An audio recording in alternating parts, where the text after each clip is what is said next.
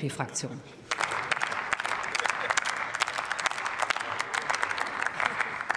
Frau Präsidentin, liebe Kolleginnen und Kollegen!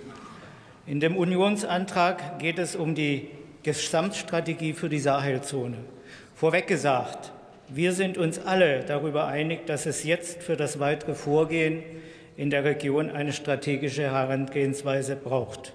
Einerseits fordern Sie, liebe Kollegen von der Union, eine Sahelstrategie. Andererseits fordern Sie eine Strategie für unseren Umgang mit Russlands Einfluss in Afrika.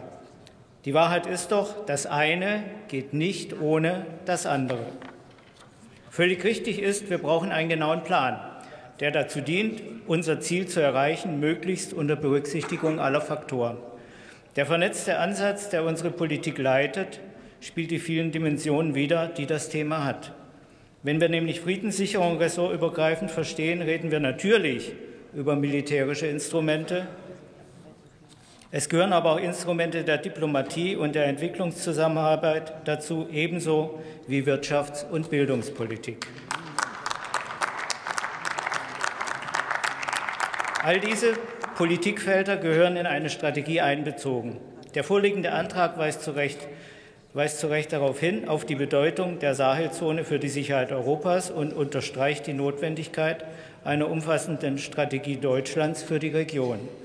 Wenn wir aber gleichzeitig den Einfluss Russlands als Herausforderung ausmachen, dann müssen wir uns im Klaren darüber sein, dass sich beides nicht losgelöst voneinander betrachten lässt. Eine Antwort auf die Frage nach Stabilität in der Sahelzone muss immer auch eine Antwort auf, den, auf Russlands Einfluss in der Region sein. Klar ist, Russlands Einflussnahme im Sahel ist nur ein Baustein in Russlands Politik der Destabilisierung. Gerade diese Woche reist Sergei Lavrov wieder quer durch den Sahel und verspottet Frankreich und damit indirekt auch uns als neokolonial und dekadent. Wenn diese, diese Rhetorik ganz offenbar bei den afrikanischen Ländern fruchtet, dann sollte uns das allerdings zu denken geben. Liebe Kolleginnen und Kollegen, wenn wir über eine Strategie für unser Engagement in der Sahelzone debattieren, muss natürlich ein Teil davon sein, wie wir den Einfluss Russlands wirtschaftlich gesehen, übrigens auch den Einfluss Chinas, entgegentreten. Wir brauchen eine Strategie, mit der wir planbar unser Ziel erreichen. Unser Ziel ist Stabilität in der Sahelregion und Sicherheit und Frieden in Europa. Wir müssen aber auch dazu sagen, was Russlands Ziel ist. Wir müssen auf allen Bühnen herausarbeiten, wo wir uns von Russland unterscheiden. Erstens. Afrika und Europa profitieren von gemeinsam organisierter Stabilität. Russland profitiert von Chaos und Zwietracht. Zweitens. Afrika und Europa können durch fairen Handel und den Austausch von klugen Köpfen und fähigen Händen die Herausforderungen der Zukunft meistern. Russland verheizt gerade seine Jugend auf blutigen Schlachtfeldern. Und drittens, wir können helfen und wir wollen auch helfen und wir werden auch immer bereit sein zu helfen. Aber die Regierungen der betreffenden Länder müssen sich klar entscheiden. Entweder unsere Unterstützung oder die des Terrorregimes im Kreml. Die Bedingungen für das Mandat sind klar und dazu müssen wir, uns jetzt, müssen wir jetzt auch stehen. Die Bundesregierung hat im November 22 entschieden, MINUSMA noch ein letztes Mal zu verlängern. Aber was ist der Status quo?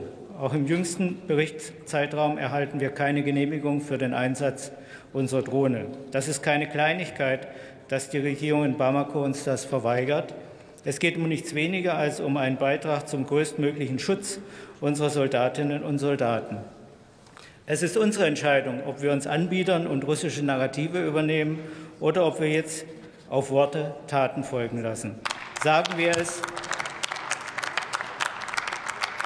Sagen wir es, wie es ist. Bis Mai 2024 in Mali zu bleiben, macht unter diesen aktuellen Bedingungen überhaupt keinen Sinn. Ich danke.